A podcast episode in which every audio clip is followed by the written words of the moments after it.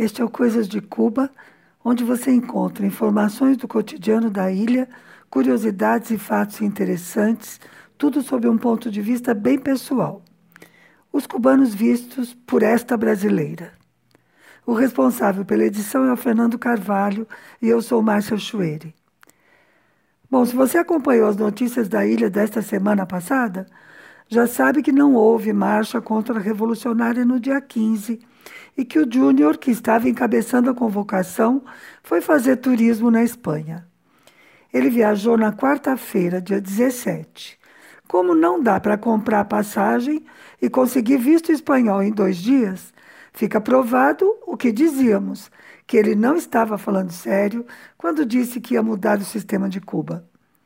Meu ex-marido, o cubano, dizia que o negócio dessa oposição é bibir disso, Tico. Eles não querem derrubar o governo, só querem continuar recebendo a mesada dos Estados Unidos.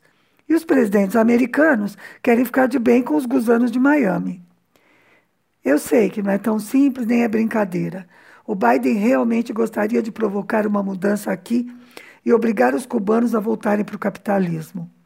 Isso acabaria com o mau exemplo de Cuba para os povos latino-americanos e ainda daria um up na biografia dele. Mas isso é assunto para terça-feira, no vídeo do Direto de Cuba. O Coisas de Cuba é para falar de amenidades. Antes de entrar no tema de hoje, preciso fazer um comentário sobre o podcast da semana passada. Minha filha lembrou uma coisa super importante quando ouviu. Mesmo com tanto piropo, Cuba é o país mais seguro da América para ser mulher, em qualquer idade. Meninas, jovens, adultas, idosas. Interessante, né? Mostra que não é aí que está o perigo para as mulheres. Mas o tema de hoje é a estética cubana. Não, eu não vou falar de arte, eu não entendo nada disso. O assunto é a estética do dia a dia, do povo. Lembrando, desde já, que estética é cultural. Não tem certo e errado. O que tem é o meu olhar de mulher branca, paulista, de meia idade, sobre o visual das pessoas daqui. O modo de vestir dos cubanos, e especialmente das cubanas, sempre chamou minha atenção. Claro que a gente tem de considerar, antes de tudo, que nem sempre se pode escolher o que vestir num país bloqueado. A gente compra o que encontra. Aqui tem algumas lojas de marcas, mas costumam ser muito caras para a maioria da população, inclusive para mim. Como nos outros países, aliás. Para o povo mesmo, a fonte mais comum é a roupa do Panamá e de outros países também, trazida por sacoleiros. Ultimamente tem chegado muita coisa da Rússia.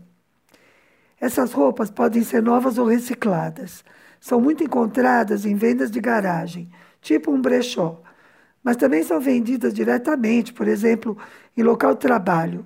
A pessoa trabalha ali e leva para vender. Quase sempre ela é intermediária do sacoleiro que foi buscar. Também tem um tipo de mercado estatal que tem vários produtos, inclusive roupas, mas com pouca variedade e quantidade. O que tem aqui perto da minha casa chama-se 100. E eu não entendia de onde tinha saído esse nome. Até que descobri que era uma rede antiga, anterior à Revolução, chamada 100, 10 centavos. Tem feiras em vários pontos da cidade, em que pequenos comerciantes vendem muitas coisas, inclusive roupas. Sapato, pilha, é, enfeites de cabelo, muita coisa. Coisas de casa também, e em barracas, né? Normalmente em lugares fechados, não é como as feiras do Brasil na rua. Tem lojas de produtos para turistas, claro, que também vendem roupas, mas os preços também são de turista, percebe? Não dá para encarar. Uma ressalva: essa dificuldade toda não se aplica aos uniformes escolares. Por exemplo, no caso da Bárbara, da minha filha que vive aqui, aconteceu o seguinte: como ela não estava no sistema da educação no ano letivo anterior à nossa chegada, né? Porque nós chegamos em 2019. Então não havia previsão de uniforme para ela na distribuição normal. Não estava no sistema. Três semanas depois que começaram as aulas, eles nos avisaram por telefone que nós podíamos ir buscar os uniformes numa loja específica, que não era do nosso município, porque era uma loja só para os casos excepcionais. Nós compramos duas saias e duas blusas, com, são feitos de tecidos de boa qualidade e tem uma confecção bastante razoável. E tudo isso saiu pelo equivalente a 50 centavos de dólar, em pesos cubanos, claro. Aqui tem também um lugar parecido com as feiras do Brasil, essas que, onde se encontra de tudo, não a feira de produtos agrícolas. Como a do Brás, a da Madrugada do Brás, em São Paulo, ou a da Torre de TV em Brasília, e o Saara no Rio. O lugar esse aqui se chama Cuevita, ou seja, caverninha. É um terreno grande, enorme, fechado, cercado, né? Cheio de barracas que vendem tudo o que você imaginar. São eles que fornecem, inclusive, para as pessoas ou seja, para os vendedores das feiras dos bairros, né? Eles têm de tudo ou quase tudo. Em 2019, nós estivemos lá. Nós fomos buscar um short vermelho para a Babi fazer educação física. Acontece o seguinte: aqui não tem uniforme para educação física. Por isso eles não dão, também não vendem. Mas a escola em que ela estuda definiu que seria short vermelho e camiseta toda branca. A escola tem essa autonomia. Bom, vocês não podem imaginar o trabalho que deu conseguir essas duas peças de roupa. Pois uma das nossas tentativas, então, foi justamente a Coevita. Chegar lá já foi uma saga. Tomamos um ônibus até tranquilo. Depois de uns 30 minutos, descemos para tomar outro, que esse sim nos levaria até a Coevita. Felizmente foi antes da pandemia, tá?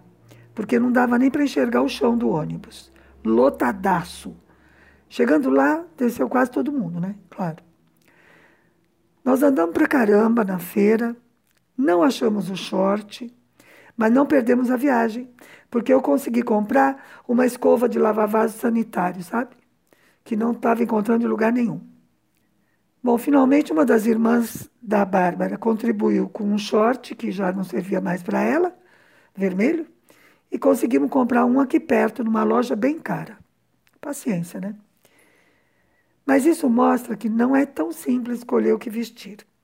Por outro lado, claro que os sacoleiros trazem justamente o que as pessoas desejam e gostam. Aí é que entra a questão da estética. Eu acho que não é aleatório. O que eles trazem visa este público. Antes, eu vou avisar que eu não sou muito boa nem para escolher as minhas próprias roupas, tá? Por isso eu acabo preferindo sempre peças mais básicas, para não errar muito.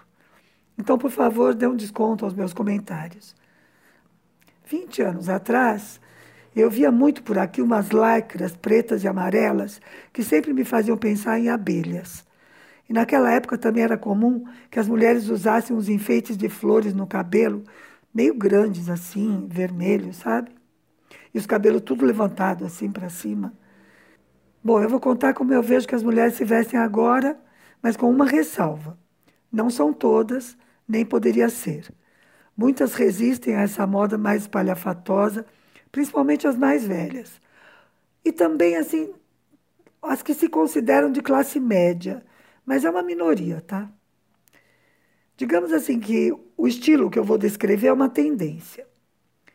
As calças de lycra, que aqui chamam licra, continuam sendo muito usadas. Às vezes são bem coloridas, às vezes um pouco transparentes e quase sempre com uma blusinha curta ou um top, assim, fica bem chamativo.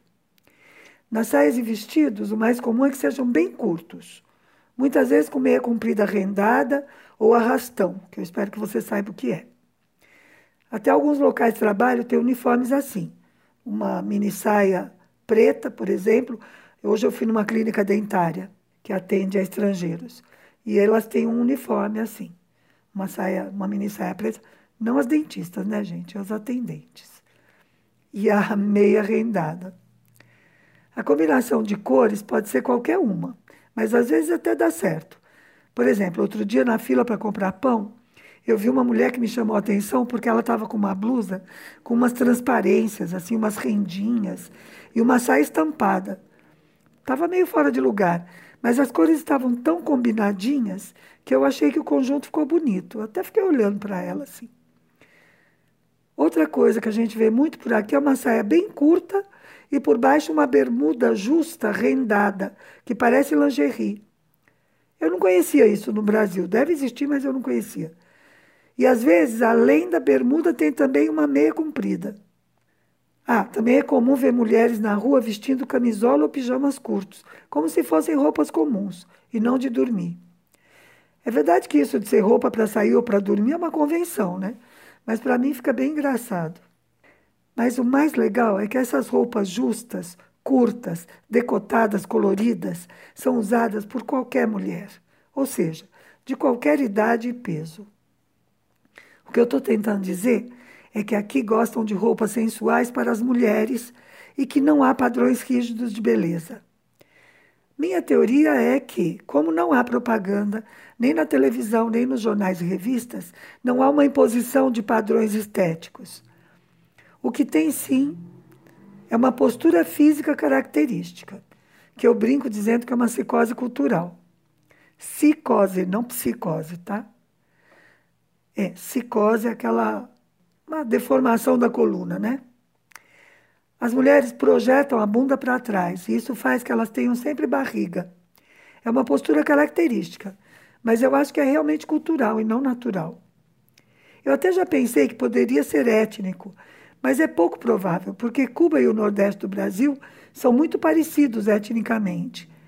Quem estuda é, a, o tráfico né, das pessoas escravizadas sabe que para o Brasil e para Cuba vieram dos mesmos lugares da África, por isso são parecidos. E aí no Brasil essa postura não é tão comum. Então eu acho que é cultural mesmo. Bom, tem muita gente em Cuba com sobrepeso, tanto homens como mulheres. Provavelmente por causa da alimentação desequilibrada. Eles gostam muito de muita carne, gordura e carboidrato, né? Mas ninguém liga muito para essa coisa do sobrepeso, viu? No sentido estético.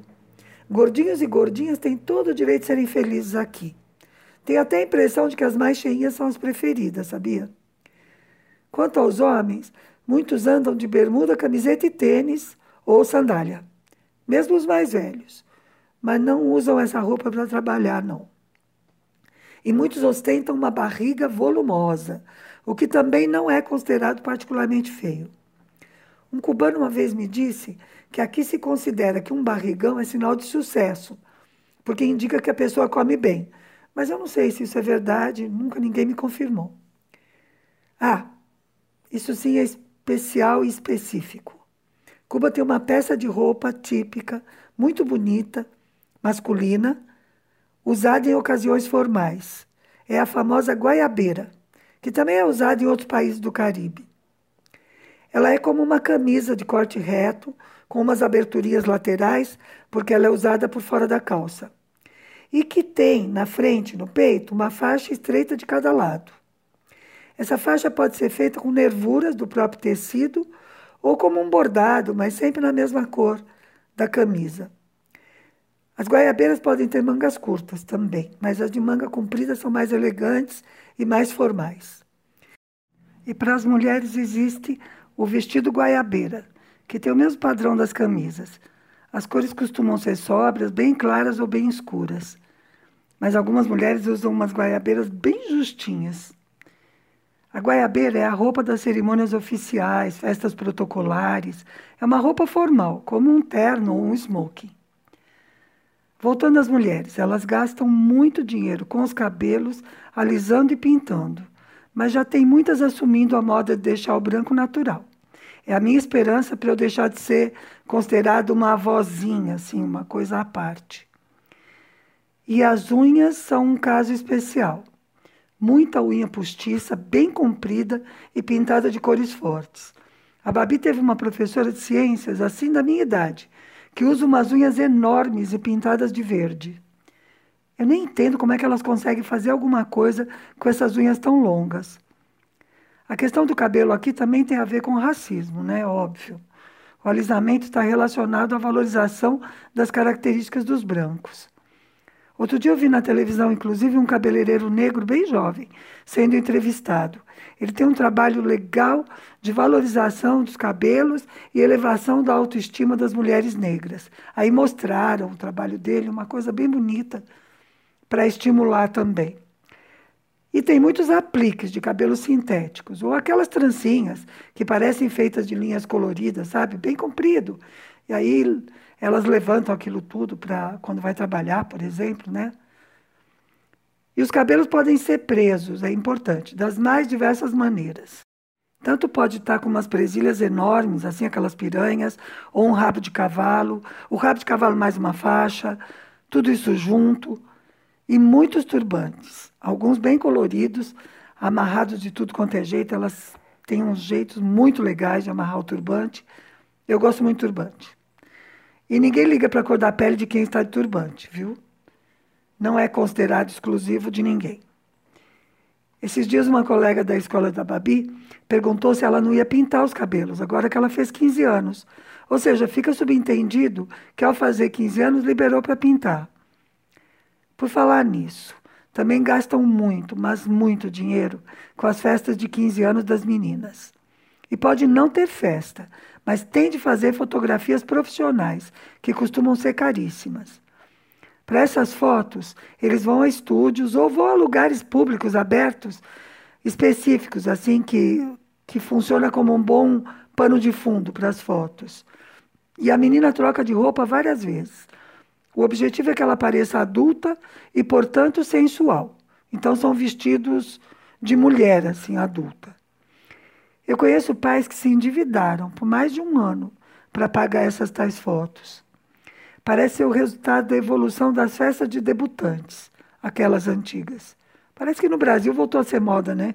Mas aqui nunca deixou de ser. Se eu não gostava no Brasil dessas festas, imagine em Cuba. Para mim, isso aqui na ilha é um completo nonsense. Mas é bem importante, assim, é um traço cultural importante. Bom, tem muito mais do que isso entre os adolescentes, tem muitos jeans rasgados, tem grupos vestidos totalmente de preto andando na rua, tem os fãs que imitam esses grupos musicais coreanos adolescentes. Além disso, tem também um povo meio hippie, mas que não chega a ser tendência. Claro que tudo isso que eu contei é de Havana, que é onde eu vivo. E Quase tudo que eu vejo é aqui no Vedado, onde eu moro e trabalho. Mas eu acho que dá para generalizar bastante, sim, essa informação. Eu espero que você tenha gostado. Bom, eu adoro fazer o podcast e contar essas coisas. Que você ajude a divulgar o canal, para o canal crescer. E até domingo que vem com outro episódio de Coisas de Cuba.